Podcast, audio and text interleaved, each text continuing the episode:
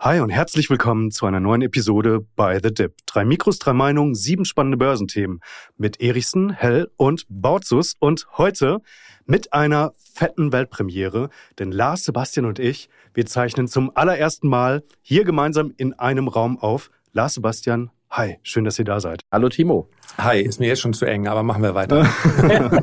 aber ich muss sagen, ich muss sagen, Lars, hier herrscht eine richtig bullische Energie im Raum. Also wenn der Markt nächste Woche einen Satz um 10% nach oben macht, dann wissen wir, woran es gelegen hat. Ne? Und gut, dass du sagst bullische Energie und nicht Tigerkäfig. Puma-Käfig, so wird es hier nachher auf jeden Fall riechen. Ja. Also, aber ich will auch noch mal kurz äh, mit einwerfen, also wenn der Markt nach unten geht nächste Woche, dann waren wir es natürlich nicht. Ne? Niemals. Okay.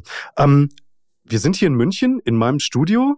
Lars Sebastian, in welcher Jugendherberge hat man euch untergebracht? Wo sollen sich die Autogrammjäger postieren?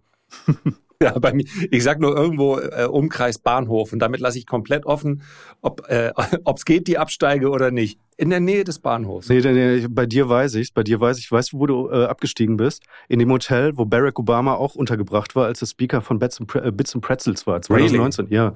Haben Sie auch die Präsidentensuite gegeben?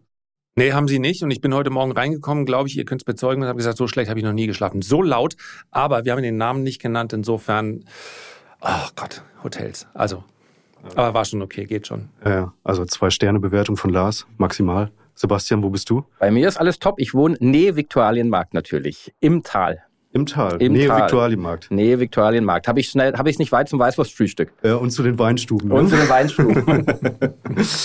so, Leute, ähm, jetzt kommen wir mal zu den wichtigen Sachen, nämlich unseren Themen heute. Und wir sprechen nämlich über Berkshire Hathaway, eine Aktie mit 8% Dividendenrendite, über Apple, Ethereum, Benchmarking für Anleger, BYD, das ist unsere Hörerfrage, und über Elon Musk, ist ja Stammgast sozusagen in unseren Themen, äh, aber der gibt ja auch immer viel her, also ich bin sehr, sehr gespannt.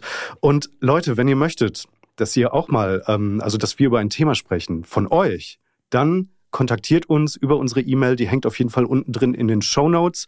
Da könnt ihr uns eine E-Mail schreiben, reicht euren Themenvorschlag ein und mit viel Glück werden wir das Thema dann auch behandeln. Absolut. Ich muss sagen, wir haben viele Zuschriften bekommen. Danke da an euch auf jeden Fall und gerne mehr davon. Wird alles gelesen, wird alles sortiert, wird alles kategorisiert und dann bauen wir es, wenn es passt, natürlich ein. Sebastian, das erste Thema ist wieder von dir. Ja. Warren Buffett, Berkshire Hathaway. Du willst den Laden kaufen, oder? Weil die auf viel Cash sitzen.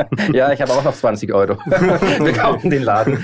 Aber ich fange mal, ich fange gleich mal an bei unserer ersten ja Präsenzfolge zusammen. Ich fange mal, sagen wir so, ich fange mal gotteslästerlich an. Also ich bin ja großer Fan von Warren Buffett. Ich bin auch Aktionär von Berkshire Hathaway. Und die Zahlen kamen ja letzte Woche raus. Und mir geht es jetzt nicht um die Zahlen, die haben andere schon verarbeitet, sondern das Spannende ist ja eigentlich, Warren Buffett sitzt Stand jetzt auf einem Cashbestand von 157 Milliarden Dollar. Er hat allein in den letzten Wochen oder Monaten Aktien für 40 Milliarden Dollar verkauft.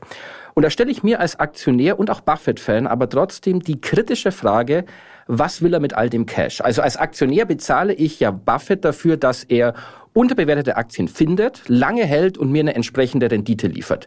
Dass er mir vielleicht mal Dividenden ausschüttet. Er ist ja kein Fan von Dividenden. Er hat ja immer gesagt, er hält Aktienrückkäufe deutlich für besser als Dividenden auszuschütten. Aber wenn ich fast 160 Milliarden Dollar an Cash habe, brauche ich ja nicht jemand wie Buffett dafür, dass er das in kurzlaufenden amerikanischen Staatsanleihen anlegt. Also das, das kann ich ja selber machen. Und da muss ich sagen, muss man Buffett mal Druck machen. Und mit Mann meine ich, müsste da mal ein aktivistischer Investor, also Bill Eggman hat es mal probiert, mal Druck machen in der Bude, mal ein paar Aufsichtsräte stellen und sagen, okay, wir müssen diesen Cashbestand jetzt rauskriegen aus Berkshire, wir müssen das an die Aktionäre geben oder wir müssen uns beteiligen oder irgendwas machen. Das, was haltet ihr davon? Ja, muss man natürlich nicht. Ich nehme es fast an, dass es du die Antwort erwartet hast, denn ähm, für Buffett sind halt äh, Zeiträume wie zwei oder drei oder fünf Jahre ja letztlich nicht die, trotz seines fortgeschrittenen Alters, die ihn interessieren, sondern er hat gesagt, unterbewertet, das war das Stichwort. Und wenn es heißt, ich warte mal zwei oder drei Jahre, bis ich dann unterbewertete Aktien finde, dann ist das für ihn, glaube ich, vollkommen in Ordnung. Das hat er in der Vergangenheit auch gemacht. Er kauft ja auch eigene Aktien zurück, wenn die Aktien, ich glaube, nicht mehr als zehn Prozent vom Buchwert entfernt äh, sind hat er selber äh, sich quasi diese Auflage gemacht. Das ist offensichtlich nicht der Fall gewesen, obwohl sie, glaube ich, im letzten Quartal auch eigene Aktien zurückgekauft haben. Aber wenn jemand wie Buffett, der sich ja in der Vergangenheit durchaus auch kritisch geäußert hat und gesagt hat, bei dem Zinsniveau, was wir haben, sind relativ dazu, ja, Diese, das Verhältnis von äh, Anleihen und Aktien beziehungsweise der Rendite ist ja eines, was in der Vergangenheit normalerweise gewirkt hat. Also Aktien müssten tiefer stehen. Vielleicht ist das schlicht und einfach seine Erwartungshaltung, dass Aktien fallen irgendwann in den nächsten 24 Monaten. Und wenn der Mann ja eins gelernt hat, dann im Crash oder in die Korrektur hinein zu kaufen. Also lassen wir ihm doch äh, in all seiner Weisheit die Gelegenheit, ob sie dann kommt oder nicht, das werden wir sehen, aber Sitzfleisch hat er ja. Ich dachte, du sagst das statt 24 Monate in den nächsten 24 Jahren, weil dieser Cash-Bestand, der ist ja nicht neu. Also der, der ist ja seit Jahren. Timo, ich übergebe gerne an dich. Nein, nein, äh, also ja, ich, ich, glaube, ich glaube, wir hatten denselben Gedanken. Seit Jahren, genau. genau. Ja, ja, genau. Also das heißt, auch in der Nullzinsphase saß er auch die ganze Zeit auf Cash und hat dann zugeschaut, wie alles, wie alles steigt und hat dann immer gesagt, ja, ich komme da ja nicht mehr günstig rein. Aber ich glaube, das ist auch das, was du sagen wolltest, ne? Genau, genau. Also die Frage ist wirklich, passiert mit dem Cashbestand. Also das ist auch so der Grund, warum ich in Berkshire auch investiert habe. Nicht nur, weil ich Buffett natürlich als Genie erachte, aber wir hatten das schon mal, ich glaube in Folge eins oder zwei, dass die Frage natürlich kommt, wie du so eine Riesenbude wie Berkshire mit bald einer Billion Bilanzsumme, ob du da den Markt noch outperformst oder ob halt wirklich dieses Geld mal per Sonderdividende rauskommt an die Aktionäre. Also das ist so. Andererseits natürlich bei 750 Milliarden Dollar Market Cap musst du als aktivistischer Investor schon Eier haben, mit denen das aufzunehmen. Also das ist natürlich auch ein also er hat ja, er kriegt ja fürs Cash in den USA, das kann man ja nicht ganz vergleichen mit, äh, mit den vier Prozent bei Trade Republic, die du kriegst. Äh, wenn er noch ein paar Unternehmensanleihen mit Investment Grade drin hat, dann kriegt er sechs bis sieben Prozent. Das ist zwar unter dem, was Berkshire in der Vergangenheit als Durchschnittsrendite hatte. Wir dürfen aber auch nicht vergessen, es gab ganze Jahre, fast ein Jahrzehnt. Da ist Berkshire ein bisschen schlechter gelaufen als der S&P 500, konnte also nicht mithalten. Und von dem her würde ich sagen, wenn dir die Wartezeit mit sechs oder sieben Prozent vergütet wird, ja, dann oder versüßt wird, dann äh, ist das vielleicht nicht ganz so tragisch, denn seine Renditeziele liegen ja in der Regel so im ganz niedrig zweistelligen Bereich. Also wenn Buffett einen sicheren Deal bekommt, wo er neun oder zehn Prozent verdient, dann wird er den unterschreiben und er kriegt sechs oder sieben Prozent momentan für seinen Cash. Ich glaube, das ist eine Situation, die er als ganz angenehm empfindet. Ja, nochmal vielleicht äh, drei, drei Punkte, die das vielleicht so ein bisschen erklären. Also A, klar, der muss jetzt niemandem mehr irgendwas beweisen. Das ist vielleicht auch das eine. Also es nimmt hier so ein bisschen vielleicht auch den, den Druck, jetzt nochmal da irgendwas, also so Trüffelschweinmäßig auf die Suche zu gehen und da wirklich die, die Perle noch irgendwie zu finden. Also es könnte jetzt, jetzt ein Faktor sein, der vielleicht auch dem Alter geschuldet ist. I don't know. Das zweite ist die Gisela Bauer war jetzt neulich bei mir hier im Interview. Das ist eine Buffett-Freundin, die kennt den schon sehr, sehr lange und die, die ist auch sehr nah an ihm dran und die sagt halt, ja, okay, der hat dieses Prinzip, der macht das dann halt nicht, wenn er, wenn er nicht denkt, also es gibt für Buffett sozusagen eine, eine ganz mathematische Lösung. Das ist, das ist das Unternehmen wert anhand der Zahlen. So. Und wenn es drüber liegt, dann mache ich halt nichts. Und das war letztendlich seine Erfolgsformel und die hat ihn reich gemacht, die hat ihn zu dem gemacht, wer er heute ist. Und vielleicht hat das in den letzten 10, 20 Jahren nicht mehr so krass funktioniert, weil sich die Welt auch ein bisschen gedreht hat. Aber ja, wenn du halt dieses, dieses Prinzip hast, und das hat sehr lange, über Jahrzehnte funktioniert, dann ist vielleicht auch nicht die Notwendigkeit da, das in einer neuen Börsenwelt, in einer neuen Börsenära sozusagen zu ändern.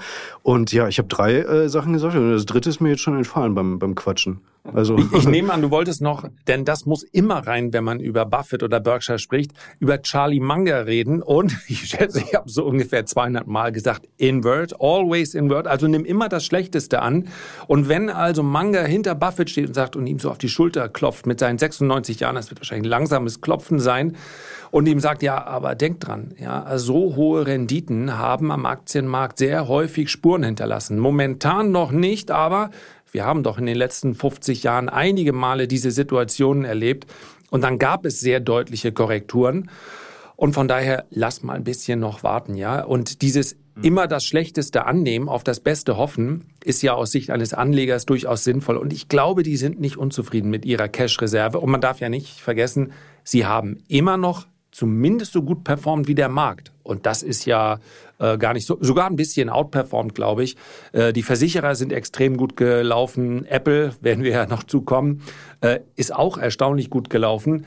Also, die stehen ja nicht unter Zugzwang. Und ich glaube, kein aktivistischer Investor kein Eggman, kein Dan Löb würde sich trauen, dahin zu gehen und zu sagen, so, Sebastian jetzt, Hell. Jetzt, jetzt kratzen wir mal am Denkmal. Das ist, äh, das wäre der letzte Akt. Nee, das kann ich mir nicht vorstellen. Ja, es ist, es ist, es ist spannend. Also ich bin da, ich bin nicht anti-Berkshire, aber natürlich mit diesem Cashback, der so groß auch relativ geworden ist. Also wenn du 300 Milliarden an börsennotierten Beteiligungen hast, ist es schon relativ viel Liquidität. Also mal gucken, ob sie das in nächster Zeit auf die Strecke bringen. Es ist auch schwierig, da noch was zu finden. Das, das wäre nämlich der dritte dann Punkt gibt's gewesen. den Aktionären.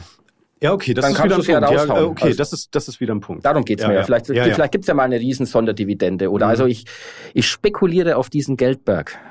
Du bist nicht, aber in Berkshire bist du nicht investiert. Nehme ich, sehe ich das richtig? Doch, natürlich. Na, natürlich. Weil ich ja darauf warte, dass einer diesen Geldberg zerlegt. Das Räuspern bei der Saubversorgung. Wir haben hier einen Einwand von Herrn Hell. Deswegen möchten wir die ersten 50 Milliarden schon mal. Wir werden es erleben, vielleicht. Das, das, das, wär- dafür würde ich Eintritt zahlen, wenn du Charlie Munger und Warren Buffett da äh, roastest auf der eigenen Wir Hauptversammlung. sollten nach Omaha fliegen. Ja, genau. Nächster Podcast. Pepsi trinken. Rüber zum nächsten Thema. Hey, wollen wir, wollen wir ein Thema vorziehen? Weil eigentlich, äh, lass uns ein Thema tauschen. Mach. Äh, ich ich gehe rüber zu Apple, ähm, weil, äh, Lars, du hast es eben schon angesprochen, äh, Buffett ist da dick drin und äh, genau. Ich weiß gar nicht, wer hat's mitgebracht? War das ein Thema von dir, Sebastian? Nee, das war ein Thema Was, von ich? dir, Lars. Lars ne? war's. Genau. Ja, einfach aufgrund der Tatsache, wir haben ja Quartalszahlen gesehen, die waren okay. Es ist aber nach wie vor, und darum geht's mir eigentlich nur, und das ist auch keine Frage, die ich beantworten werde, sondern die ich in den Raum stellen möchte. Wenn wir uns die letzten sechs bis acht Quartale bei Apple anschauen, dann ist das das Wachstum eines Value-Wertes. Apple hat aber die Bewertung einer Wachstumsaktie. Und das ist schlicht und einfach etwas, was ich für mich beantworten muss. Ja, ab, Berkshire ist ja auch deshalb die Überleitung, weil ja eine Riesenposition, also es ist schwer gegen Apple zu argumentieren, wenn der cleverste Investor der Welt, zumindest in the long run, äh, wenn der so eine große Apple-Position hält. Aber ich möchte es einfach mit auf den Weg geben. Es kann alles Mögliche passieren. Apple will eine Milliarde pro Jahr jetzt, glaube ich, was eine Milliarde heute noch wert ist, ne, in AI investieren. Ich glaube nach wie vor, also die, äh, vergessen wir es nicht, diese Vision Pro heißt sie, glaube ich, hat so viel Ablehnung erfahren, dass man schon fast wieder antizyklisch annehmen könnte. Das Ding geht komplett durch die Decke. Ich weiß es nicht. Es ist nur wichtig zu wissen, dass man ein Apple, selbst wenn sich die Aktie so stark nicht bewegt hat, momentan kauft zu einer Bewertung des früheren Wachstums. Das Wachstum, was aktuell vorherrscht, im Prinzip seit 2021, ist aber das eines Value-Wertes. Ganz kurze Unterbrechung, gleich geht's weiter mit By the Dip. Ich hoffe, diese Episode hat dir bis hierhin gut gefallen und wenn dem so ist, dann lass uns doch unbedingt ein Abo da. Folge unserem Podcast auf der Plattform deines Vertrauens, dann verpasst du keine weiteren Episoden mehr und lass uns auch gerne eine Sternebewertung da. Wir würden uns sehr über dein Feedback und über deine Unterstützung freuen. Und jetzt weiter im Text mit Sebastian Lars und mir.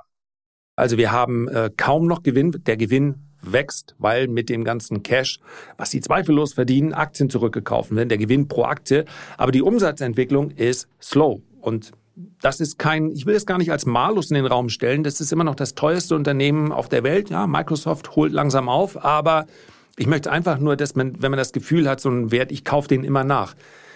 Apple ist momentan einfach nicht billig. Also äh, Login-Effekt finde ich, finde ich stark bei Apple. Ich glaube, ich, ich bin mir nicht sicher, ob es überhaupt ein Unternehmen gibt, was so einen heftigen Login-Effekt hat, oder? Wahrscheinlich nicht. Nee, da, äh, würde ich auch unterschreiben, ja. Vielleicht Scientology.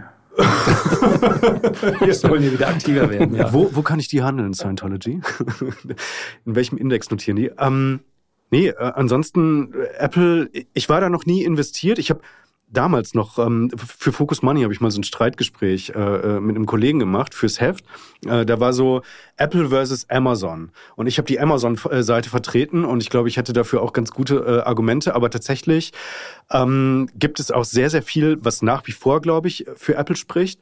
Und ähm, ja, das ist halt einfach dieser, äh, wie sagt man, äh, Customer Lifetime äh, Value. Ne? Also der ist ja, der, der ist ja äh, 100 Jahre oder so. Also du kommst ja da überhaupt nicht mehr raus. Du bist denen komplett ausgeliefert, wenn du in diesem Ökosystem drin bist. Und das ist äh, Wahnsinn. Aber klar, der Case ist, Steve Jobs, als er nicht mehr war, ich glaube, Steve Jobs hat diese ganzen Innovationen hingelegt. Also ich mache jetzt mal wirklich großen historischen Absch äh, Abriss. Steve Jobs hat die ganzen Innovationen gemacht, die letzt heute, äh, letztendlich heute das, das große Geld bringen. Tim Cook hat dieses Ökosystem aufgebaut äh, und ähm, sozusagen die, die Kuh äh, dermaßen gemolken. Aber jetzt müsste eigentlich im Unternehmenszyklus, im Lebenszyklus, neue Phase irgendwie kommen. Und da ist natürlich das mit der, mit der Vision Pro vielleicht ein bisschen schwachbrüstig und auch die, die Höhe der Investitionen, die sie tätigen, auch ein bisschen schwachbrüstig, weil ich meine, Microsoft und äh, Alphabet, äh, was die für Summen gerade auch äh, in AI stecken, das ist ja äh, gigantisch und man darf Apple nie unterschätzen. Aber Sie müssen vielleicht auch mal ein bisschen noch stärker kommunizieren, was da konkret in Planung ist und bei der Vision Pro. Aber vielleicht bin ich da auch der falsche Ansprechpartner. Mir leuchtet das wieder nicht ein, welches große Problem das lösen soll ist aber vielleicht auch ein bisschen wie Henry Ford. Der hat ja auch mal gesagt, also wenn ich die Leute gefragt hätte, was sie wollen, dann hätten sie gesagt, ich soll schnellere Pferde bauen. Das also die Steve Jobs Maxime, ne? Ja, Steve Jobs finde ich hatte wie kein anderen Gefühl für was die Leute brauchen, aber vielleicht nicht wollen, aber wie man viel Geld verdient. Und ich glaube, deswegen kommuniziert Apple auch nicht über das nächste große Ding, weil sie es nicht wissen, weil sie vielleicht in die Richtung der Brillen gehen, in Richtung Apple Car ist ja auch so ein Thema, Apple TV. Es gibt ja da viele Sachen. Also die müssen, finde ich, aber auch lernen, aus den bestehenden Nutzern noch mehr rauszuholen. Also durch Services, durch verschiedene Dienstleistungen, die sie denen anbieten. Aber natürlich, sie brauchen einen, ich würde mal sagen, Steve Jobs-Moment, um auch diese Bewertung irgendwie rechtfertigen zu können. Das nächste was auch immer das ist, das nächste große Ding. Also Aber bei LVMH hast du in vor drei, vier Folgen gesagt, ja, die machen das durch Preiserhöhungen. Könnte ja Apple dann auch machen. Absolut, absolut. Ich meine, wenn du ein iPhone hast, das habe ich vorhin auch ernst gemeint, das ist ja wie eine Art Sekte, du gehst ja nicht mal raus. Du hast da Billionen Bilder dran gespeichert und alles Mögliche in diesem Ökosystem. Das ist ja ein geniales Geschäftsmodell. Aber es ist, wie Lars sagt, ich finde, man braucht so für Aktien wie Apple nicht neue Namen, so, so wie Growlue, also Growth und Value gemischt. Du hast ein bisschen Wachstum, du hast Value, aber du hast noch nicht einen richtigen Value-Wert, aber du bist auch, ich habe es mal notiert, PEB, also Price Earnings to Growth, deutlich über zwei, 2024, äh, 2024 über drei.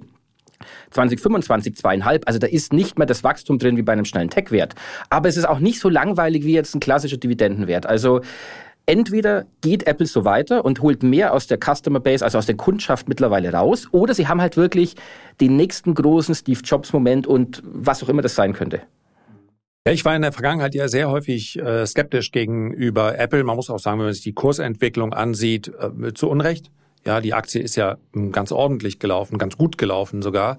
Ähm, ich bin bei der ausgerechnet bei der Vision Pro wo jeder bei der Vorstellung gesagt hat, na, meine Güte, ob das das Ding macht. Also da habe ich gedacht, das ist doch Wahnsinn. Also stell dir mal vor, und das deswegen, ich sehe das ein bisschen antizyklisch, auch so bei Meta. Ich würde allerdings, wenn der Plan von Meta aufgehen sollte, dann würde ich eher Apple kaufen. Weil ich finde, für mich ist das ist ein letztlich ein Metaverse-Produkt. Und keiner will mal irgendwie den Gedanken dieses Metaverse auch nur noch spielen. Das liegt aber auch daran, dass wir ich darf das sagen, weil ich von den Alten noch der Älteste bin, alte weiße Männer sind, die aus der Gaming-Szene aber so weit entwachsen, also gar keine Ahnung, wenn ich mit meinem Sohn spreche und schaue, wie die sich bewegen. Das ist im Übrigen da auch AI. Das ist dieses, er hat mir gesagt, es ist nicht mehr möglich auseinanderzuhalten, äh, wer ist da Mensch, ist das eine menschliche Stimme und so weiter. Das ist da in, diesem, äh, in dieser Gaming-Szene schon lange absolute, das ist das, was wir befürchten, passiert da schon. Vielleicht noch nicht mit den negativen Konsequenzen, aber was ich damit sagen will, ich glaube, dieser Gedanke des Metaverse, du setzt dir etwas auf, es gehst aus dieser Realität in eine andere Realität, ganz gleich, ob nun zum Gaming oder zum Spielen, das mag uns ein bisschen fremd erscheinen, ach nö, da ist mir schwindelig geworden und so weiter, das habe ich schon mal im Freizeitpark gemacht, das ist, finde ich, nicht lustig, über so einen Schwebebalken und so weiter. Das hat ja überhaupt nichts damit zu tun. Und wenn etwas diese Welt mitbringt, dann, dass man sich eigentlich gerne von ihr immer mal wieder absentieren würde, weil man sagt, man, das ist aber auch sehr viel Realität. Also ich finde, diese Vision Pro, ich habe sie nicht aufgehabt. Übrigens gesagt, Tim guckt sie ja bei der Präsentation auch nicht aufgehabt. Äh, das haben ja einige als... Äh, als ihm nicht schwindlig wird. Als, ja, ja, genau. Das haben ja als einige als schlechtes Zeichen gesehen. Und ich glaube, alle, die sie positiv bewertet haben, sind die, die gut daran tun, mit ihren Kanälen Apple-Produkte auch positiv zu bewerten. Aber Absolut. Also ich kann mir schon vorstellen, dass es ein enormes Produkt ist. Und ich bin mir ziemlich sicher, wenn die 4.900 Dollar kostet, völlig egal, wenn das Ding richtig gut ist, dann, dann kann das schon funktionieren. Und da kann sich ja ein ganzes Ökosystem drauf aufbauen. Das heißt, Das ist aber eine Spekulation, dass es so kommen wird. Und darum geht es mir eigentlich nur, dass man nicht sagt, das ist für die nächsten zehn Jahre ein Selbstläufer. Denn dieses Ökosystem von Apple ist ein stabiles, aber wenn es so wächst wie in den vergangenen Jahren und nichts Neues hinzukommt, dann wird man wahrscheinlich die Aktie besser mal kaufen können, wenn man sie 30 oder 40 Prozent billiger bekäme. Ich sage ja auch immer äh, oder oft in meinen Videos, ähm, dass das äh, immer gut ist, seine eigene Haltung, also wenn du jetzt eine Haltung zu einer Aktie hast, die dann äh, also eher gegen Argumente zu finden, also wenn du jetzt bullish für eine Aktie bist.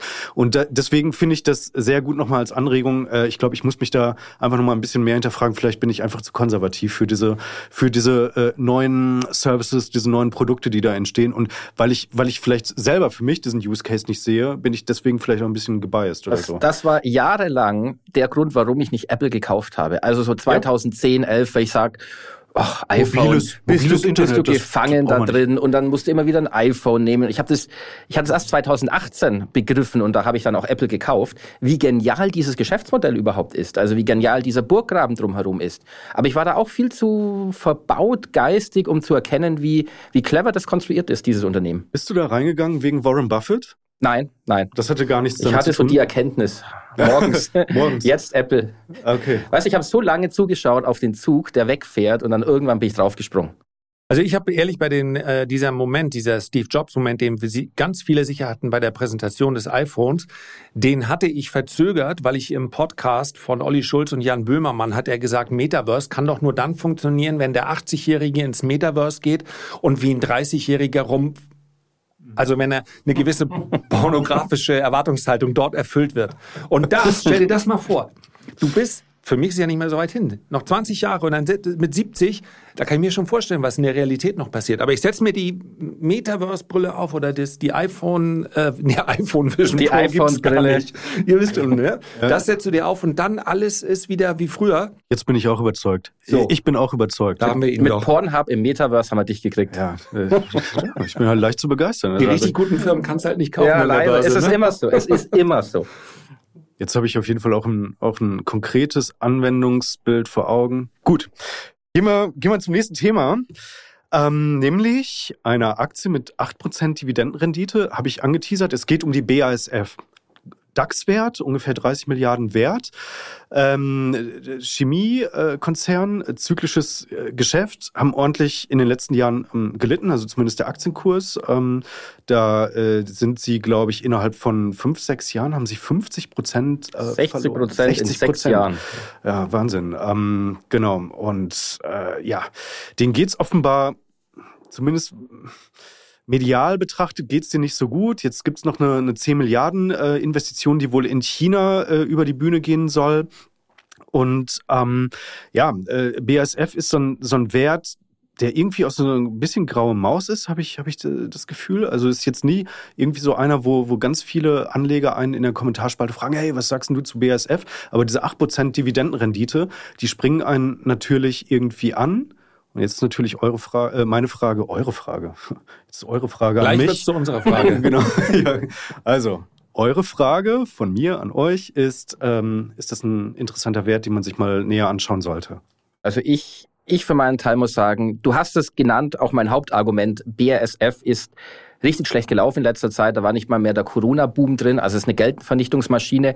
Dann hast du natürlich die Problematik bei den Energiepreisen, gerade als hochenergieintensiver Produzent. Ich meine, ich muss Ihnen zugutehalten, Sie haben was gemacht. Sie haben LNG-Verträge mit USA, Sie haben in Windparks investiert. Sie versuchen, das abzufedern. Dann hast du in China diese 10 Milliarden Euro Investitionen, die, wo ich sage, wahrscheinlich gar nicht bei 10 Milliarden bleiben wird, weil was du in so einem Konzern planst vor Jahren, und dann 10 Milliarden kostet, ist ja heute schon wieder überholt. Also wir hatten Inflation, du hast höhere Zinsen, das Projekt dürfte deutlich teurer werden. Also das heißt, du hast dann China-Risiko drin. Also muss man schon richtig Bock drauf haben, dass man hier in die Chemiebranche rein investieren muss. Also ich für meinen Teil, ich würde jetzt, also ich finde BSF nicht so spannend, dass ich sagen muss, die muss ich jetzt unbedingt haben. Also ist jetzt nicht der, der sexy Konzern, muss ich sagen. Also ich möchte Bevor ich gleich zu den Kontras komme, ganz kurz mal einen extrem bullischen Case sagen. Es gibt ja einige wenige, die erwarten, dass die Energiepreise in den nächsten 10, 15 Jahren durch Effizienzsteigerung und, und, und, es gibt ja einige Entwicklungen, die sind moment auch, es geht auch um Energiespeicherung. Also gerade die regenerativen Energien haben ja das Problem, die kannst sie, sie sind nicht immer zu speichern. Es gibt auch noch einen Unterschied zwischen Strom und Energie und so weiter. Ich mach's mal kurz. Es gibt einige, die sagen, die Energiekosten könnten in den nächsten 10 bis 15 Jahren deutlich sinken. Wenn das der Fall sein sollte, dann ist BASF von heute auf morgen ein Wachstumswert, der durch die Decke geht. Wenn BASF äh, tatsächlich über billige oder günstige Energie verfügen würde, dann wäre die Aktie drei, viermal so viel wert, weil die Margen in dem Geschäft ganz wesentlich von diesen Energiekosten abhängen. Das ist aber eben nicht der Status quo. Sie haben darüber hinaus, ich glaube, 16.000 für 16.000 Tonnen CO2 müssen Sie diese Zertifikate kaufen, diese Emissionszertifikate. Das äh, ist sicherlich auch etwas, was in der Zukunft eher noch mehr wird. Tendenziell könnten hier die Preise steigen. Und es gibt nur eine Lösung. Entweder BASF kürzt jetzt die Dividende oder das werden sie vielleicht, weil sie wirklich eine sehr lange Historie haben, entweder steigender oder zumindest konstanter Dividenden oder ihre bilanzielle Situation verschlechtert sich in den nächsten beiden Jahren. Oder sie verkaufen die Beteiligung an Wintersal. Ich glaube, so sagt man's. Das sind ja auch 10 Milliarden. Dann könnten sie wieder Cash reinkommen. Aber ich muss noch mal was sagen. Sorry, Timo. Das Szenario, was du beschreibst mit den niedrigen Preisen, das hatten wir ja schon vom Ukraine-Krieg. Also wir hatten ja in Deutschland hochsubventionierte, niedrige Gaspreise Russland, aus Russland Gas, ganz klar. unterm Weltmarktpreis und haben deswegen in Deutschland Industrien, die wir nie gehabt hätten, weil es eigentlich viel zu teuer ist, bei uns so energieintensiv zu produzieren. Und jetzt natürlich die Frage, ob du durch die Regenerativen wieder so runterkommst und ob die Speicher, die du ja baust, die kosten ja auch wieder viel Geld. Also da haben die anderen halt ein Atomkraftwerk und nehmen das und wir bauen, das wird nicht billig sein für ein Land wie Deutschland, Speicher zu bauen, die das abpuffern. Also ich bin da skeptisch. Also wenn, da müsste BASF in Land gehen, wo die Energie wie in Saudi-Arabien einfach aus dem Steckdose kommt und total billig ist, weil als nichts kostet. Also äh, vor allen Dingen jede Art der Energie. Saudi-Arabien hat, glaube ich, das größte Solarprojekt der Welt äh, gerade äh, oder ist in der Planung. Versuchen ja diese Firmen anzuziehen im Moment. Genau. Und äh, ja, ich gebe dir absolut recht. Der Status quo ist so. Das ist der Verlierer äh, dieses Szenarios des Krieges letztlich oder beziehungsweise der der Reaktion darauf. Ähm, äh, zweifellos. Und das muss man auch sagen äh, mit LNG, also mit dem Flüssiggas haben sie wahrscheinlich die absehbar erst einmal teuerste Energievariante sich dann geholt. Ja, wenn wir mal von Kohle absehen, das werden wir aber nicht mehr in Massen produzieren. Ähm, ich bin der, der Überzeugung, wenn man sich da anschaut, äh, was für eine Infrastruktur da gerade gebaut wird. Es ist natürlich politisch und es ist auch tatsächlich ökonomisch wahrscheinlich sinnvoller, äh, abhängig von den USA zu sein und weniger abhängig von, den, von Russland. Aber am Ende bleibt Abhängigkeit. Und die werden wir in vielen Bereichen bekommen. Das betrifft nicht nur BASF, aber jetzt zu sagen, dieses Flüssiggas, das, das ist es. Also es musste halt sehr schnell gehen und insofern kann ich das verstehen, aber ähm, wir kommen vielleicht ein bisschen zu weit weg von BASF. Aber klar ist auch, die, wir haben eine, du, du brauchst am Ende des Tages einen Energiemix. Alles andere ist doch völliger Wahnsinn, sich in diese Abhängigkeit zu begeben. Und ich glaube, LNG wird äh, teurer werden, deutlich teurer werden. Die Gaspreise werden wieder steigen. Und von daher bei BASF, ich finde, sie haben es gar nicht so schlecht gemacht, das Unternehmen. Ja, und sie, die Dividendenrendite ist halt so hoch, weil sie trotz eines äh, absehbar geringeren Gewinns sie momentan auf diesem Niveau halten. Aber für die nächsten zwei Jahre steht fest, entweder du sagst, okay, dann haben wir eben eine schlechtere Bilanz, also mehr Fremdkapital, äh, müssen mehr ausschütten oder du kürzt die Dividende, was auch einige Analysten erwarten. Und hier ist äh, die Rede von 50 Prozent. Ich habe zwei Analysen gelesen, wo sie gesagt haben, sie müssten eigentlich, wenn sie die Bilanz, äh, die Verschuldung weiterhin zum Eigenkapital auf dem konstanten Niveau halten wollen, bis 2025, dann müssten sie die Dividende in etwa halbieren. Und dann sind es halt vier Prozent, das ist genau das, was du momentan für festes Kapital bekommst. Dann wäre die Aktie ziemlich sicher nochmal 20, 30 Prozent weniger wert.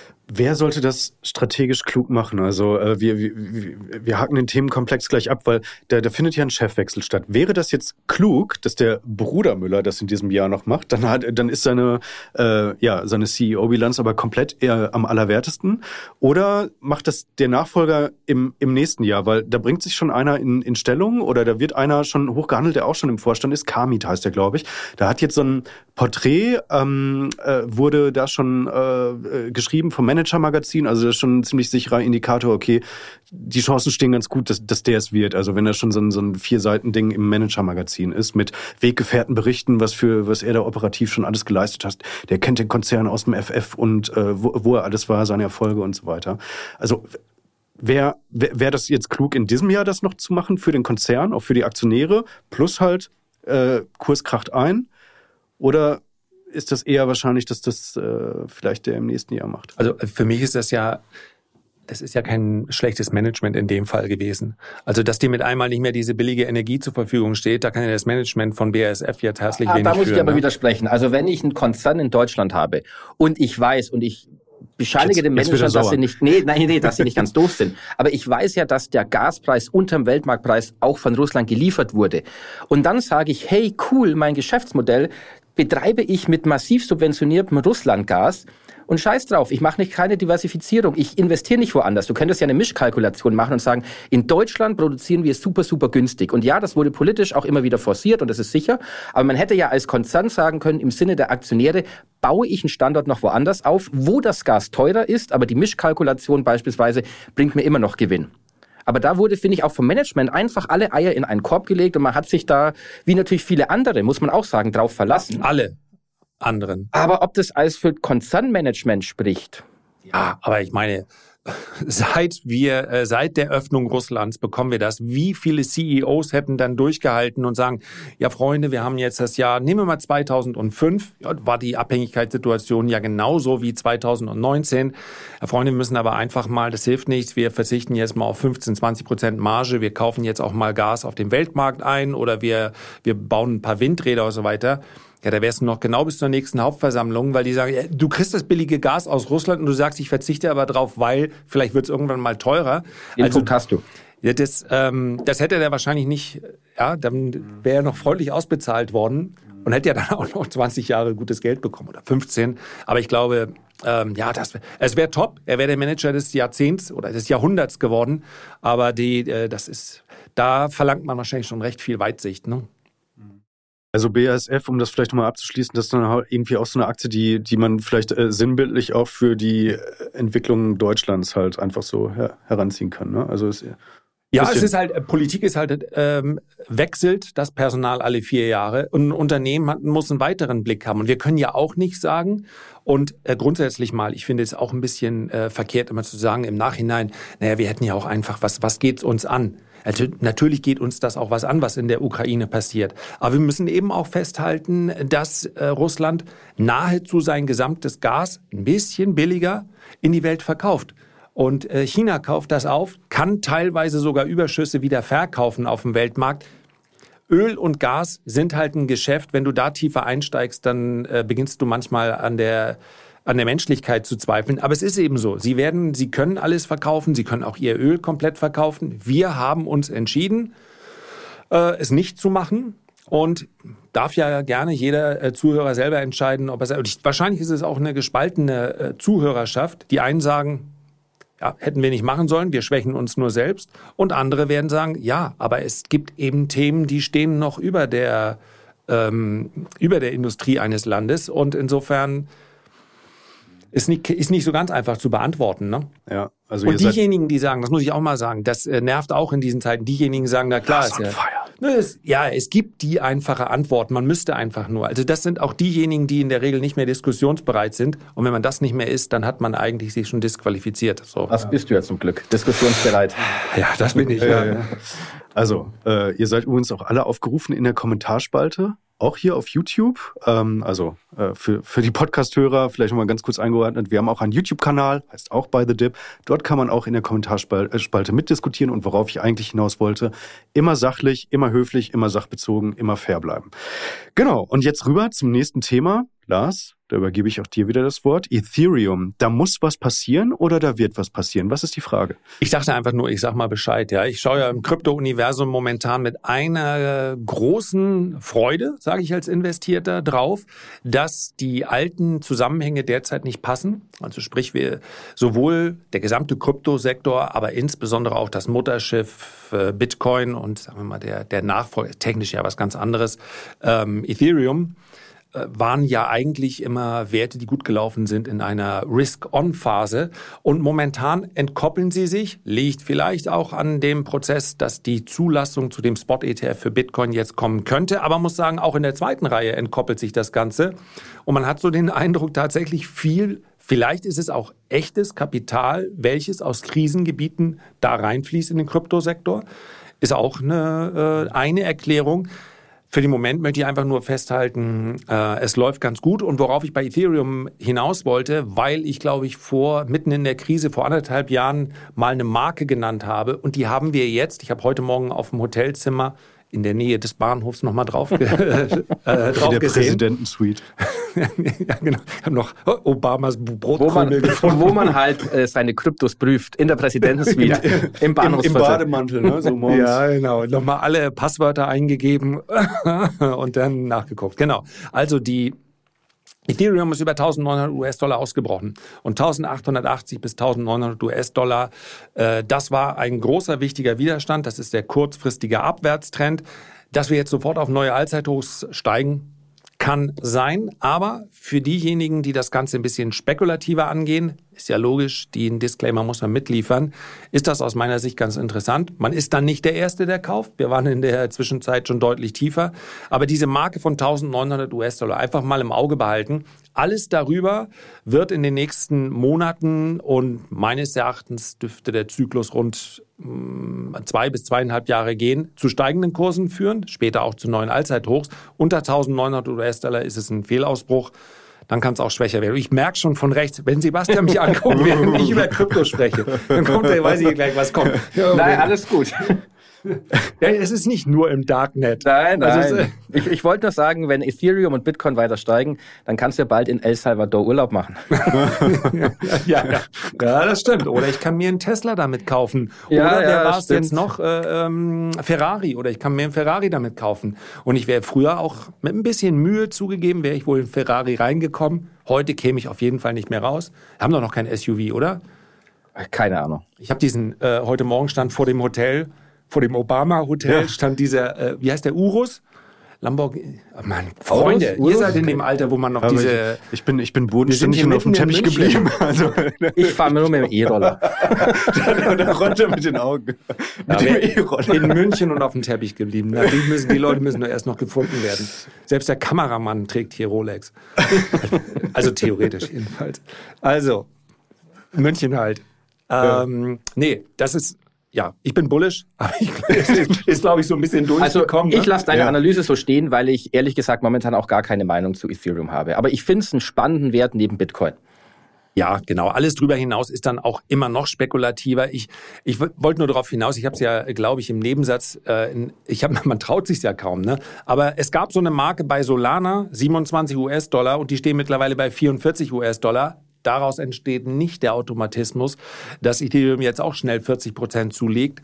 Daraus entsteht aber, dass Chartanalyse, Markttechnik häufig dort sehr gut funktioniert, wo viel Psychologie mit im Spiel ist. Und das ist meines Erachtens in den Kryptos der Fall. Darf ich dich äh, dazu noch mal was fragen? Lars? Nee, also, aber, okay. aber ich mach's trotzdem.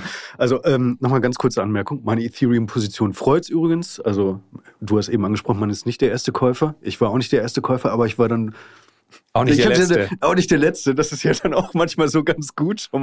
Nein, aber ähm, Spaß beiseite. Also worauf schaust du, ähm, wenn du da jetzt ähm, dir den Kurs anschaust von, von Ethereum? Sie, äh, ziehst du da deine ganz normalen äh, Indikatoren heran, die du auch heranziehen würdest, wenn du dir technisch eine Apple-Aktie anschaust? Oder guckst du da auf andere äh, Indikatoren bei den Kryptos? Äh, ist letztlich das Gleiche. Ähm, allerdings gibt es noch so ein paar Charts, die sind allerdings eher, die gibt es nur im Kryptobereich äh, in dem in dem Sinne.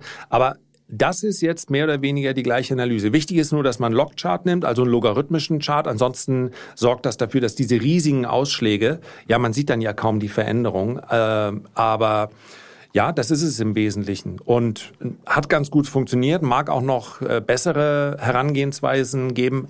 Meine deutlich größere Position ist ja eine, die einfach langfristig läuft. Da brauche ich jetzt gar keine Chartanalyse, sondern ja, ich würde, das kann man ruhig böse bezeichnen als Hop- oder Top-Situation in Bitcoin und auch in Ethereum.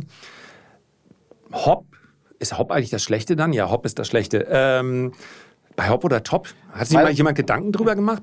Top ist Top, ist klar. Hop ist gut und Top ist sehr gut. Noch ne? besser, ja, genau. Mhm. Ja, ja, genau. Ja, so wie Stefan Effenberg. Manchmal spiele ich gut, manchmal spiele ich noch viel besser. So, nee, aber diese, diese Herangehensweise, die muss ich aufgrund der Volatilität haben. Das heißt, ich habe diese aktiven Positionen, ja, aufgrund des Charts, da habe ich dann auch einen Stop. Da lasse ich mich gegebenenfalls auch wieder rausschmeißen. Aber die langfristige Position, die läuft weiter voller Überzeugung. Okay, machen wir einen Haken dran. Also wir wollen jetzt Sebastian auch nicht allzu lange hier aus dem Gespräch ausschließen. Ne? Also können wir Ganz zu einem Thema, ein bisschen abschalten und dann zugucken, weißt du? Nächstes Thema, ich bin, ich bin dran. Benchmarking für Privatanleger ist das Stichwort. Okay, da muss ich, glaube ich, ein bisschen erklären, wie ich das meine. Also, ähm, es hat sich so ein bisschen eingebürgert, möglicherweise auch dadurch, dass ja äh, die ETF-Anlegerschaft dann immer gesagt hat, also das aktive Anlegen, das ähm, lohnt sich insofern nicht, weil über 20 Jahre plus X schaffen es ja noch nicht mal die Profis, so, so einen Markt out zu performen.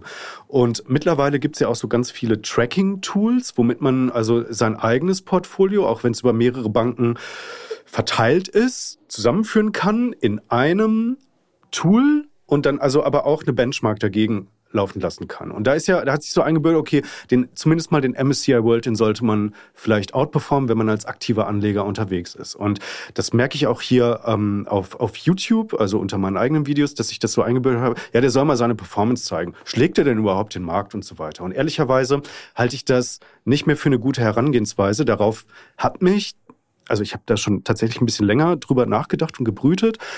Aber ich habe neulich ein Interview geführt mit einem sehr interessanten Privatanleger ähm, und der hat halt gesagt, ich bin schon sehr, sehr lange am Markt unterwegs und Benchmarking macht überhaupt keinen Sinn, weil ansonsten hätte ich da drei, vier, fünf Jahre auch am Stück gehabt, da wäre ich massiv vom, vom Markt äh, wegperformt worden. Aber ich habe meine Position, ich habe an meiner Position trotzdem festgehalten, weil ich, äh, ja, wie sagt man, äh, Conviction, also Überzeugung habe und äh, dann habe ich die Position zu bestimmten Marken, die ich mir selber quantifiziert habe, habe ich dann immer wieder angefüttert, nachgekauft. Und das hat sehr gut funktioniert bei dem. Der ist sehr wohlhabend äh, geworden, verdient jetzt sechsstellig Dividenden im Jahr. Und ähm, worauf ich hinaus will, ist, dass halt dieses kurzfristige, ich muss irgendeine gesetzte Benchmark schlagen, vielleicht zu kontraproduktiven Ergebnissen führen kann, weil man sich also A unter Druck setzt, auch emotional, und dann halt diese Langfristigkeit aus den, aus den Augen verliert. Und B, das aktive Anlegen hat ja auch eine Komponente, selbst wenn man mal schlechter läuft als so ein MSCI World. Und ehrlicherweise ist das jetzt nicht so unwahrscheinlich, dass das passiert. Ähm, dass du halt vielleicht auch, wenn du in Einzelaktien reingehst, ja nicht nur deine Performance, deine quantitative Performance zählt, im, sondern vielleicht auch eine, eine Wissensrendite da ist und vielleicht auch eine emotionale Rendite da ist, einfach durch den Austausch mit einer, mit einer Community, äh, indem man sich zum Beispiel jetzt einbringt, so einen Podcast hier hört, dann äh, Leserfragen stellt, mit unter YouTube-Videos mit anderen anfängt, über Positionen zu diskutieren, äh, auf Instagram äh, vielleicht Leuten folgt und so weiter und so weiter. Also, dass man auch eine Rendite aus diesen drei Komponenten insgesamt zusammenbasteln kann und es nicht nur wichtig ist, sich auf irgendwie eine, eine Benchmark, also irgendeinen Vergleichsindex zu fokussieren. So. Ich bin so gespannt, was Sebastian zu einer emotionalen Rendite sagen wird. Kann man machen. Nein, ich verstehe deinen Punkt. Ich meine, du hast ja eine gewisse Landkurve. Und ich muss auch sagen, dieses Benchmarking kommt ja aus dem Portfoliobereich, kommt ja aus dem institutionellen Bereich, wo du halt einen Fonds gebaut hast und hast dir dann eine Benchmark gesucht, mit dem du dich vergleichst. Da werde ich nie vergessen, wo ich 20 war in Frankfurt. Da war ich mal bei einer Bank aus München und hatte ein Gespräch in Richtung Auflage von einem Zertifikat. Und dann ging es um die Benchmark und dann haben die gesagt, na ja, dann nehmen wir irgendeine, die sowieso viel schlechter ist. Also Und dieses Benchmarking hat sich jetzt bei Privatanlegern durchgesetzt, aber so ein bisschen so hemdsärmelig, weil halt, wie du sagst, der DAX oder der MSCI World, die werden dann gegengerechnet gegen Portfolios, die nichts damit zu tun haben. USA Tech gegen DAX und Warren Buffett gegen Nasdaq, wobei das Value ist. Also das ist handwerklich falsch. Und worauf keiner achtet, es geht ja auch um eine risikoadjustierte Rendite. Also angenommen, ich mache 5% im Jahr, sagt jeder, boah, du bist der Allerdümmste. Aber angenommen, ich mache das mit kaum einer Schwankung, dann ist es eine andere risikoadjustierte Rendite, als wie wenn ich 40 Prozent mache, aber das Ding schwankt zwischen 0 und 800 Prozent die ganze Zeit. Also ich würde mich da nicht verrückt machen als Privatanleger, wenn man breit diversifiziert reingeht mit ETFs oder mehreren ETFs oder auch mehreren guten großen Aktien dann wird man eine Rendite damit langfristig erzielen, dann wird man damit Geld verdienen und dann gilt das alte Sprichwort, viele, Röm, äh, viele Römer führen nach Weg, also viele Wege führen nach Rom. Und dann, ich sage immer, wo eine Villa ist, ist ein Weg, aber auf jeden Fall, also dann passt das und dann musst du dich da nicht verrückt machen, vor allem, weil, wie gesagt, viele einfach die falsche Benchmark dann auch herziehen. Also es ist, es ist eine eigene Wissenschaft, eine Benchmark zu finden für eine Anlagestrategie überhaupt. Vor allem, wenn du da noch ein bisschen Anleihen hast, brauchst du gar nicht damit irgendwie in, in DAX wieder reingehen, weil der ja ein reiner Aktienindex ist. Also von daher, da würde ich mich nicht verrückt machen. Also risikoadjustiert ist genau das richtige Stichwort. Darum geht es. Ja, das ist ja letztlich der Preis des Risikos, diese Volatilität und die musst du einfach mit äh, einbeziehen. Und ich weiß nicht, ob ich es hier erzählt habe oder an anderer Stelle. Derjenige, der mich so ein bisschen zum Investieren gebracht hat, der hat mir damals die Entwicklung von Templeton äh, Growth Fund gezeigt und da war überhaupt nichts für drei oder vier oder fünf Jahre. Das hat begonnen bei einer Betrachtung von zehn Jahren. Und das ist eben auch ganz wichtig. Wenn ich das selber in die Hand nehme und nicht den MSCI World, dann muss ich schauen, was habe ich über äh, mindestens mal fünf Jahre denn so erzielt, wenn ich mich jetzt zum Beispiel in der langfristigen Geldanlage aufhalte. Wenn ich irgendwie in meinem Portfolio anfange, regelmäßig hin und her zu handeln, also mich als aktiver Anleger äh, betrachte, dann mal sowieso. Es wird nämlich zwangsläufig so sein, dass man da nicht Jahr für Jahr den MSCI World schlägt. Klammer auf, ich muss das auch sagen, weil ich ihn dieses Jahr im aktiven Ah, ja, ja, ja. Der, der, der, der, der, der, hier, der, der Wanderpokal Underperformer des Jahres geht dieses Jahr. Nee, der geht wieder an Müller. Nee, das ist ja. Ach nee, stimmt. Ist, doch, der, der DAX ist gestiegen, also muss ja. er ja underperformt haben. Das liegt nur am Hedging. Oh nein, stell dir vor, stell dir vor, ich wäre im aktiven Handel jetzt schlechter als äh, Müller und Otte dieses. Nee, Otte macht das ja gar nicht. Sorry, ich bringe Sie durcheinander. Ich möchte mich auch entschuldigen für dieses ganze Name-Dropping hier. Ihr vergleicht selbstverständlich selbst. Also ja, ich habe ja auch eine eigene Podcast-Folge gemacht, deswegen ist es kein Geheimnis, dass ich im aktiven Handel den MSCI World nicht geschlagen habe. Ich könnte ganz lange erklären, Jahr, ne? warum. In diesem Jahr, genau. Auf fünf Jahre sehr, sehr deutlich. Und zwar nicht die Performance dieses Jahres, sondern die Durchschnittsrendite. Und darum geht's im aktiven Handel. Wenn ich sage, ich habe in einem Jahr vielleicht mal ein äh, Minus, ob es jetzt minus drei oder minus vier Prozent werden, ja, dann ist das eine äh, klare Underperformance, in diesem Fall dann von 15 Prozent. Im letzten Jahr gab es eine Outperformance gegenüber dem MSCI World von 22 Prozent haben rund 10 Prozent gereicht im aktiven Handel, weil der MSCI World 12 Prozent gefallen ist.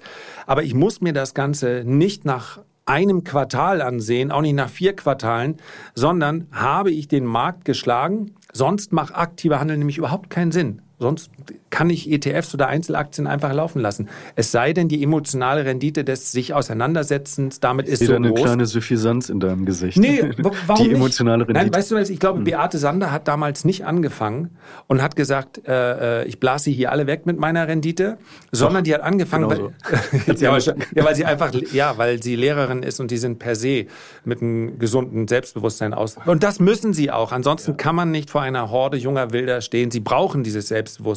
Also natürlich hat sie gesagt, sie wird den Markt schlagen. Aber sie hatte doch, das hat man doch in allem gespürt, so viel Lust da, sich mit diesen Aktien und diesen Unternehmen auseinanderzusetzen. Und dann später ist daraus dann die Kompetenz geworden, dass sie sicherlich wahrscheinlich den Markt geschlagen hat. Insofern mag es das alles geben. Aber wenn du eigentlich sagst, ich mache das nur wegen der Rendite, ja, dann musst du schon nach ein paar Jahren schauen, habe ich den Markt überhaupt geschlagen? Und zwar in the long run. Äh, oder habe ich das eben nicht gemacht? Dann sind vielleicht andere Hobbys spannender. Ja, okay, ist was dran. Wie findet man denn die richtige Benchmark jetzt für sich, wenn man wirklich sein eigenes Portfolio risikoadjustiert tracken will? Das ist ja auch Können schwer. wir eine eigene, ganz eigene Podcast-Folge füllen, weil wenn du in dem Moment, wo du halt anfängst zu mischen, geht dir eine klassische Benchmark nicht mehr. Dann müsstest du dein Portfolio wie bei mir mit zwölf ETFs, das sind ja Immobilienkomponenten, das sind Anleihenkomponenten, da hast du Hochzinsanleihen mit drin, Nebenwerte Es gibt ja keinen Index, der das abbildet. Aber du kannst natürlich gucken, grob, wie sind deine Schwankungen, wie ist deine Rendite. Du könntest natürlich auch anhand des Sharp Ratios, wo du Rendite zu Wohler, also Schwankungen, ins Verhältnis setzt, dann gucken, wie schneide ich denn ab. Das ist vielleicht risikoadjustiert dann sinnvoller, als nur zu gucken, 15 Prozent im Jahr hat der und der gemacht. Und Lars hat da auch einen guten Punkt, weil es geht auch um die Langfristigkeit. Also Thema von letzter Woche ist eigentlich wieder, weil viele ja im MSCI World jetzt wieder den Rücken zukehren, weil er mal 8 Prozent in ein paar Monaten verloren hat.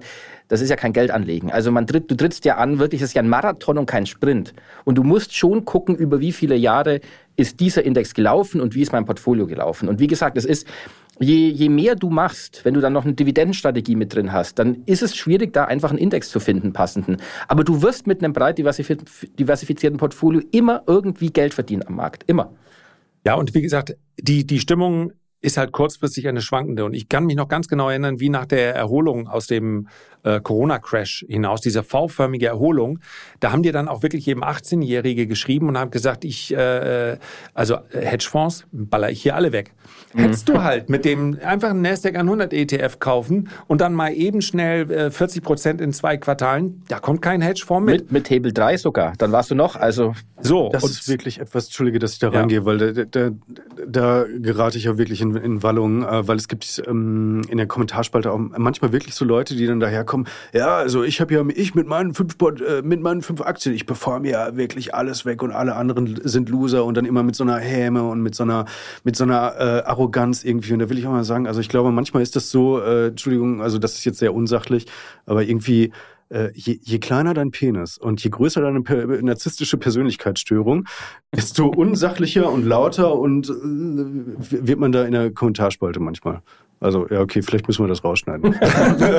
Auf keinen Fall. Oder wir stellen, wir, wir gehen hier wieder rein, wo wir sagen, vielleicht müssen wir das rausschneiden. Ich weiß nicht, ob man das Wort sagen darf. Aber äh, anyway, die, du, das ist aber okay. Weißt du, das sind, äh, äh du, es gibt ja auch keine Altersbeschränkung, wer wann irgendwie da postet.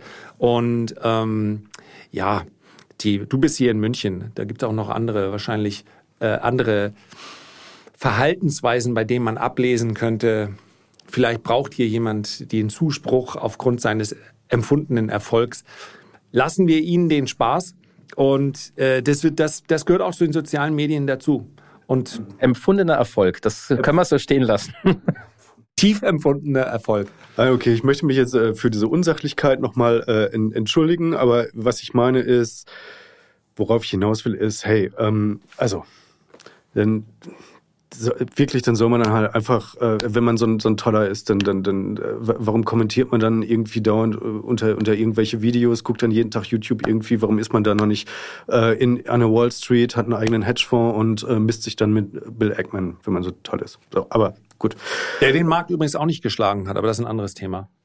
Ja, haben wir schon. In the long run hat er das. Aber äh, ja. die für, für die meisten Hedgefonds, die reagieren natürlich nicht von heute auf morgen, sondern ähm, äh, kaufen eben nicht zum perfekten Tief, weil es dieses perfekte Handelssystem nicht gibt. Also in solchen Phasen wird der ETF-Anleger, und das ist ja auch gut, deswegen, vielleicht darf ich das als Fazit mitgeben, würde ich auch als jemand, der der aktiven Anlage ja sehr äh, äh ich bin ja sehr offen dafür und betreibe das ja auch, aber ein Großteil meines Kapitals ist ja langfristig investiert weil ich eben in solchen Phasen dann nicht darauf äh, warten oder davon abhängig sein möchte, dass ich den, ja, die, den goldenen äh, Weg dann finde, sondern einfach sagt, langfristig performen Aktien gut, da muss man investiert sein. Das ist die Pflichtübung äh, für jeden. Und dann kann man sich auch freuen, wenn der Gesamtmarkt einfach steigt. Das ist ein sehr gutes Schlusswort für dieses Thema. Jetzt kommen wir zu unserer Hörerfrage. Ähm, interessant, Sebastian, ähm, BYD, um den Wert geht's. Genau, ich mache gar keine langen Ausführungen. Ich werfe euch die Frage einfach mal zu. BYD, chinesischer E-Autobauer. Was halten wir davon? Also, ich fange jetzt mal wirklich, weil ich mir, ich muss zugeben, ich habe mir die Bilanz nicht angeschaut, ähm, ich, nicht tief drin. IA, jetzt neulich war hier die IAA in München und ähm, die war hier äh, auf der Leopoldstraße zum Teil und da war auch der Stand von BYD, da bin ich mal einfach nur so äh, spaßeshalber vorbeigelaufen, habe ein paar Fotos gemacht und habe mir gedacht, wow, also die Autos sehen definitiv nicht schlecht aus. Und ich weiß noch, dass ich da, glaube ich, so eine, so eine kleine Insta-Story gemacht habe, also mit so einem Foto von so einem SUV von BYD und dann halt so drunter geschrieben habe, Tesla Short. Und tatsächlich haben sich dann, ich meine, ich bin ja jetzt nicht riesig groß auf Instagram, aber ein paar Leute haben sich dann irgendwie auch gemeldet und wollten Dann so richtig rein in die, in die Diskussion. Also man merkt, wie aufgeladen das ähm, hier in, in Deutschland ist. Und ähm, ja, außer diese Erkenntnis, dass diese Autos wirklich ganz gut aussehen, kann ich hier aktuell nicht viel mehr äh, beitragen. Lars. Ich kann es relativ kurz machen. Ähm, BYD, apropos Messe, BYD war der erste chinesische Hersteller, der jemals auf einer Automesse in Japan aufgetreten hat, ist. Also vielleicht hat es der ein oder andere gehört. Aufgrund der Vergangenheit sind Japan und äh, China stehen sich nicht ganz so nah, also ist noch weiter auseinander als wir und Holland im Fußball. Das, das ist schon eine, äh, eine Besonderheit. Ich finde tatsächlich auch, die Produkte sehen nicht schlecht aus. Der alte weiße Mann wird nicht darüber reden, dass Autos früher irgendwie mehr Charakter hatten. Aber ähm, wenn ich, und deswegen mache ich es auch einfach mal kurz, wenn ich denn in die Lage käme, dass mich jemand zwingen würde, eine Autoaktie zu kaufen, wenn mich keiner zwingt, werde ich es auch nicht machen. Es sei denn zu, zu Trading-Zwecken. der Ferrari. ja, stimmt. Ach ja, ja genau, ja passend zum Hotel. Ähm, dann dann wäre das vielleicht äh, BYD, wobei ich Tesla, ich möchte die ein bisschen separat sehen, als Konstrukt einfach auch separat sehen, weil äh, ja, was bei Tesla vor sich geht, mehr als nur Automobil ist. Man kann es brutal runterrechnen, den Preis, man kann es auch hochrechnen. Deswegen nehme ich Tesla mal raus aus diesen ganzen Betrachtungen. Sieht sich selber ja auch nicht mehr als reines Automobilunternehmen. Aber wenn eine Automobilaktie, dann würde ich, glaube ich, BYD kaufen. Aber da mich ja keiner zwingt, hm, werde ich nicht machen. Werde ich, werde ich auch BYD nicht kaufen. Also ich bringe mal ein paar Daten rein. Ich habe mir BYD mal angeguckt und du hast bei BYD immer noch ein krasses Wachstum. Du hast also ein PEG, also Price Earnings to Growth, unter eins für nächstes und übernächstes Jahr. Und du hast in China einen krassen Verdrängungswettbewerb, was BYD führt. Das heißt, vier von fünf der meistverkauftesten Autos in E-Autos in China sind von BYD. Also die sind, die haben VW vom Thron gestoßen und die französische Unternehmensberatung geht davon aus für den Autosektor, dass der chinesische Anteil am Weltmarkt bis 2030 auf 33 Prozent steigen wird, von jetzt 17. Das heißt, die Japaner, Amerikaner und auch Europäer werden darunter leiden. Also die chinesischen Autobauer, und da ist BYD natürlich momentan ganz vorne dabei oder fährt vorne mit, könnte man sagen. Das ist natürlich schon interessant, worauf viele spekulieren, worauf viele setzen, ist auch von der Bewertung jetzt nicht total irgendwie außerhalb der, der grünen Zone. Also kann man auf jeden Fall reingehen ist ein vernünftiges Unternehmen, aber ich persönlich würde nicht in E-Autobauer investieren aus einem Grund. Du hast da kein Geschäftsmodell, was irgendwie geschützt ist. Also keiner sagte, wir hatten es vorhin, die Chinesen setzen mittlerweile Standards. Also das ist klar. Die, auch im E-Auto-Bereich werden Standards gesetzt und die, die Autos verkaufen sich gut. Aber du könntest nächstes Jahr Apple haben, die anfangen zu bauen. Du könntest Alphabet mal haben. Du könntest Amazon. Also es könnte jeder reingehen. Du hast viel weniger Teile in diesen E-Autos drin als in den klassischen Modellen. Und das ist ja auch das, was die europäischen Bauer und die Deutschen gerade bedrängt, weil halt jeder anfangen könnte. Und wenn dann, ich gebe dir mal noch ein bisschen die Überleitung, dann noch Elon Musk mit reinkommt und mit seiner KI und die fahren dann noch besser. Also ich finde, Jetzt ist BYD ein sehr spannendes Unternehmen. Das siehst du auch so langsam, wie die Dividenden reinkommen. Aber es kann sich schnell in diesem Bereich natürlich wandeln, wenn dann Tesla ein neues Ding wieder hat oder ein neuer chinesischer Bauer kommt oder irgendein Unternehmen aus Indien. Also ich finde, da hast du halt, du musst sehr genau den Markt beachten, wann du lieber rausgehst und andere einfach dich wieder rechts überholen. Mhm. Ja, also Automobile sind äh, für mich an der Stelle an der äh, Airlines schon mal waren. Hm? Äh, es, gibt diesen, ja, es gibt ja diesen, diesen alten Spruch, kein mehr, keiner verdient mit Airlines Geld. Ja. Ryanair hat das mit seinem Billig- oder Niedrigpreisprinzip mal zwischendurch äh, geschafft, da aus dieser Schere rauszugehen, hat damit die Branche auch aufgemischt, hat aber auf eine Art und Weise sich natürlich auch selber disruptiert. Also so lange, bis ich habe es gerade nochmal gesehen, den Ausschnitt, wo er gesagt hat, äh, wir wollen in den hinteren Reihen der Maschinen, wollen wir Stehplätze machen, weil für so ein, von Irland nach äh, England rüber, das ist doch so ein kleiner, das ist schon sicher, glaubt's mir, ja. Wir fixieren die Leute da. Also, anyway, mit so einer äh, ich, ich habe nicht den Eindruck, dass Fliegen so schrecklich günstig geworden ist, aber egal, kommt auf die Strecke an. Keiner verdient mit Airlines Geld. Man kann sich die, egal welche man nimmt, Lufthansa und so weiter, seit Jahrzehnten mehr oder weniger Schwankungen, die man handeln kann, aber es gibt keine Aufwärtstrends. Aber es gibt bei den Zulieferern gibt es durchaus einige, die damit Geld verdienen. Und für mich ist die Automobilbranche so ein bisschen an der Stelle. Ich bezweifle, dass die nächsten zehn Jahre viele Automobilaktien mit einem stabilen Aufwärtstrend und steigenden Dividenden hervorbringen werden. Richtig. Das ist genau das Thema. Du weißt nicht, was reinkommt. Und in Europa, die meisten setzen auf Batterien. BMW ist da ein bisschen Außenseiter, setzt noch auf Wasserstoff. Was wird da kommen? Also das, ich finde, der Markt ist super spannend, drüber zu sprechen, super interessant zu traden oder auch mal ein Jahr dabei zu sein oder zwei. Aber langfristig bin ich da voll in deinem Lager. Das, da tut sich so viel und da wird sich noch so viel tun. Und in dem Moment, wo einer dann mit selbstfahrenden Autos kommt oder mit noch irgendwelchen Heli-Shuttles oder, oder Lilium mit diesen, diesen Heli-Taxis und was es da gibt. Also da könnte sich in 15 Jahren wieder alles disruptieren. Also von daher spannend, um drüber zu debattieren und als ja, so, so intelligent drüber zu reden, aber zum Investieren langfristig. Das sollen wir mal andere beurteilen lassen. Ne? das, das, ich, ich, schätze, ich schätze mich so ein.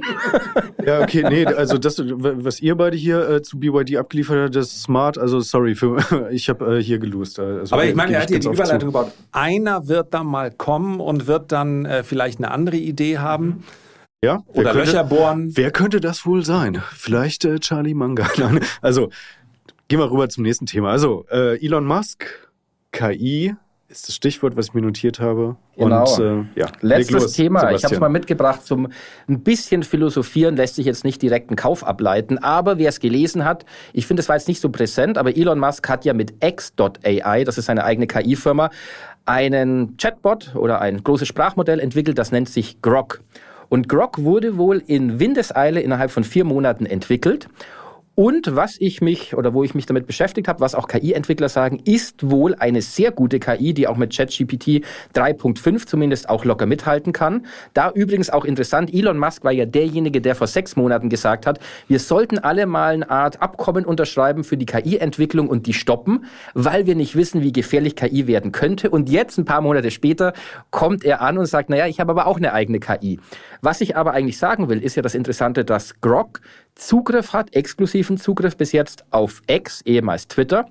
Das heißt, ist ja immer noch das größte Echtzeit-Nachrichtenmodell der Welt. Das heißt, diese KI könnte damit arbeiten, was ungeahnte Möglichkeiten dann noch eröffnen könnte. Und er hat ja auch von Tesla wiederum ohne Ende Daten, Fahrstrecken, Verbraucherinformationen und was auch immer, wo er auch zugreifen kann. Also diese Nebenerwähnung, dass Musk jetzt eine KI hat, das finde ich kein kleines Ding, weil wenn er das richtig spielt und er ist ja das Genie des Marketings, dann könnte das das große Ding werden, dass er X in ein paar Jahren für eine irrsinnige Bewertung wieder an die Börse bringt, weil er KI drin hat. Und natürlich auch bei Tesla wieder Fantasie mit reinbringen, dass er wieder vorne aufsteigt bei den reichsten Leuten. Also, ich bin nicht so ein Fan von Elon Musk. Ich halte ihn für einen genialen Unternehmer, unbestritten. Also Wahnsinn, die Automobilindustrie so zu disruptieren, so also äh, so wagemutig zu sein, so kreativ, äh, genialisch. Aber ich finde, er ist äh, nicht so ein richtig toller CEO und ich würde mir ehrlicherweise für Tesla auch wünschen, dass da äh, irgendwann mal äh, jemand ans, ans Ruder kommt, der also eher so ein Tim Cook-Typus ist und dann also das Unternehmen vielleicht operativ mit ein bisschen weniger Getöse dann ähm, steuert. Und das Ding ist, äh, das was du gesagt hast, Sebastian, mit vor sechs Monaten da halt diese Initiative starten und dann jetzt äh, hinten rauskommen, also ich habe hier eine, eine tolle KI gebaut.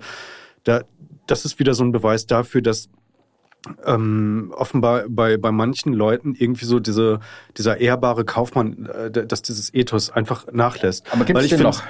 Hm? Gibt es den ehrbaren Kaufmann noch in dieser, in dieser Welt, wo du ja bei vielen Unternehmen auch Manager drin hast und, und selbst Grupp, Wolfgang Grupp, ja. war eingetragener Kaufmann. Der muss deshalb, glaube ich, nicht veröffentlichen, aber ein eingetragener Kaufmann haftet mit seiner Villa, seinem Vermögen und seinem Hubschrauber. Aber was macht seine, machen seine Nachfolger? KG kein eingetragener Kaufmann mehr, Sohn und Tochter. Ähm, aber das ist mir, mir geht's um das, ja, mir geht's nicht um die Haftung, sondern um das Ethos. An der Seite von also ja okay, wie, wie man jetzt von Elon Musk auf äh, Grupp also, Kaufmann. Der Weg ist ich dachte früher mal, E steht für ehrlicher Kaufmann, nicht für eingetragener Kaufmann. ja, wirklich? Nee. Nein, aber es geht um das Ethos. So. Und das finde ich, das finde ich halt irgendwie, das, das finde ich nicht gut, weil ich finde, äh, das ist jetzt nicht nur ein irgendwie äh, so ein kleiner Marketing-Gag, den man sich mal eben so äh, leistet, sondern es geht bei Elon Musk ja auch um viele andere Dinge, um dieses ganze äh, Getöse, immer hier einen raushauen, immer da einen raushauen, hier mal äh, ein Unternehmen kaufen, dessen Bewertung dann, und das ist ja Ex, dann um äh, 90 Prozent einfach mal zusammengekracht ist, auch durch schlechte Führung und durch eine, eine schlechte strategische Ausrichtung, in, in, in meinen Augen zumindest, kann man mit Sicherheit auch drüber diskutieren und trefflich streiten, aber für mich ist das so. Und das bestärkt mich in der Annahme, dass, das, dass Elon Musk immer mehr auch zu einem Risiko wird, ob, obwohl er genialisch ist, ähm, ist, wird er immer mehr zu, auch zu einem Risiko für äh, die Tesla-Aktie. Und äh, insofern, ja, weiß ich nicht, weil, weil ich ihm einfach irgendwie das Vertrauen verloren geht und ich ihn nicht mehr für glaubwürdig halte und hier und da auch wirklich nicht mehr für voll nehme. Also ich glaube, er wird natürlich auch viel häufiger zitiert als andere und zitiert sich ja auch gerne selber in Form von äh, Tweets. Aber die man darf nicht, schon nicht vergessen, es gibt an der Wall Street und in der Reihe der Unternehmensgründer einige, bei denen man sagt, meine Güte, irgendwo muss doch dann, also wenn diese, diese, diese Ultrapotenz, die da in alle Richtungen ausgestrahlt wird, die ist natürlich manchmal unangenehm. Ich glaube aber, die hat nicht exklusiv Elon Musk nur für sich. Nur der steht mhm. eben immer in, in, den, in den Spotlights. Ich gebe dir recht, ich habe ja auch schon mal die Idee gesagt, lass oder genannt, lass ihn doch das machen, aber lass, lass mal die Quartalsberichte von jemand anders nochmal noch mal checken, mal unterschreiben und so weiter, ja. Und vor allen Dingen seine eigene, seine CEO, die er hat, die entmachtet er ja auch, indem er jeweils, wenn sie auf Twitter sagt, so und so werden unsere Quartalsergebnisse, dann kommentiert Elon, this is the truth. Also äh, schlechter kannst du ja jemanden nicht dastehen lassen, indem du sagst, naja, wenn ich einen Stempel drunter mache, dann hat sie auch recht. Also von daher, es ist ein bisschen schwierig. Ich meine jetzt die CEO bei Twitter. Ja, ne? ja. Ähm, bei Tesla ist er ja selber noch. Aber die, diese AI, das kann schon funktionieren. Ich glaube, dass auch ChatGPT als Produkt alleine nicht das Alleinstellungsmerkmal haben wird, weil dazu viele andere auch bauen. Das ist momentan so irgendwie noch die Benchmark, an der sich alle messen, aber wahrscheinlich gibt es viele Modelle, die lernen ja auch untereinander. Ja, und die, die Daten, die er hat, sind schon interessant. Und ich glaube, bei Grok soll es ja ganz wesentlich auch darum gehen, dass der ein bisschen Humor versteht, dass er ein bisschen so zwischen den Zeilen lesen kann. Und wenn man sich das vor, es gibt schon viele Tesla-Besitzer, die es auch total lustig finden, dass ihr Tesla, keine Ahnung, furzen oder einmal hochspringen kann oder so. Das sind schon so kleine Gimmicks, wenn du sowas in gut hast und du hast eine, äh, möglicherweise auch eine, eine Routenführung, ja, sowas wie, ich bin hier auch heute Morgen ein bisschen weiter als geplant äh, hingelaufen. Also die keine, keine Limousine hat auf mich gewartet, eine halbe Stunde hier zum Büro gelaufen. Frechheit. Und äh, äh, Maps sagt halt, jetzt rechts abbiegen, ne? Mhm. Und wenn das insgesamt, wie soll ich sagen, ein bisschen intuitiver, freundlicher, das kann schon auch interessant sein. Das wird nicht der Gamechanger für Tesla, nur Musk hat eben einen Blick dafür. Und vielleicht ja, kann es stimmt. auch mehr oder weniger sogar eine zufällige Entwicklung sein. Ich glaube, er hat eine sehr klare Vorstellung davon, wie das perfekte Endprodukt aussieht. Und er, er ist dann, geht vielleicht ein bisschen weit manchmal vom Mainstream weg. Es fällt mir aber wahnsinnig schwer, äh, irgendetwas über ihn zu sagen, äh, in irgendeiner Form, der ist overhyped. Also äh, manchmal ist er vielleicht auch sogar underrated. Ähm, es bleibt ein bisschen eine Blackbox. Und ganz ehrlich, wenn wir über die Aktie Tesla sprechen, ich habe ja schon gesagt, ich würde sie gerne günstig kaufen. Der Kurs ist mir schon mal entgegengekommen. Unter 150 Dollar würde ich einfach was reinwerfen, weil ich dabei sein will. Ich will dann auch, dass er während der Präsentation von seinem nächsten äh, wie, wie, heißt das Ding, was zumindest auf die amerikanischen Straßen jetzt im November kommt?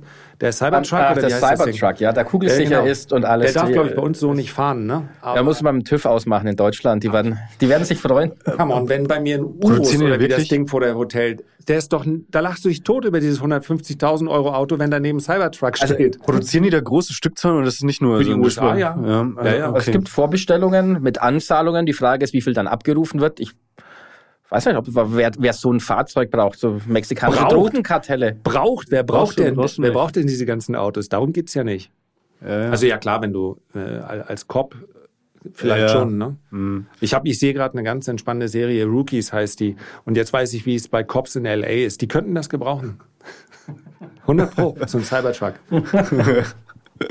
Oder Frauen mit kleinen Kindern statt diesen Cappuccino-SUVs stehen die dann mit dem Cybertruck. Die Range, die Range Rover Moms werden dann die Cybertruck Moms. Exakt. Und okay. die, wie willst du denn das Ding abschleppen? Geht doch gar nicht. Wiegt ja mehr als ein Panzer. Gut, das ist ein Punkt. Das, das ist ein Punkt. Das ist so die klassische Kaufentscheidung. Ja, kaufe ich jetzt den Fiat 500 oder den Cybertruck? Hm. Oder fahre ich mit dem einen über den anderen drüber, weil ich es kann? Mit dem Fiat 500 über den Cybertruck. duck, duck. Okay. Ja gut, okay. Also ich glaube, viel ergiebiger wird das jetzt nicht mehr zum äh, Thema KI.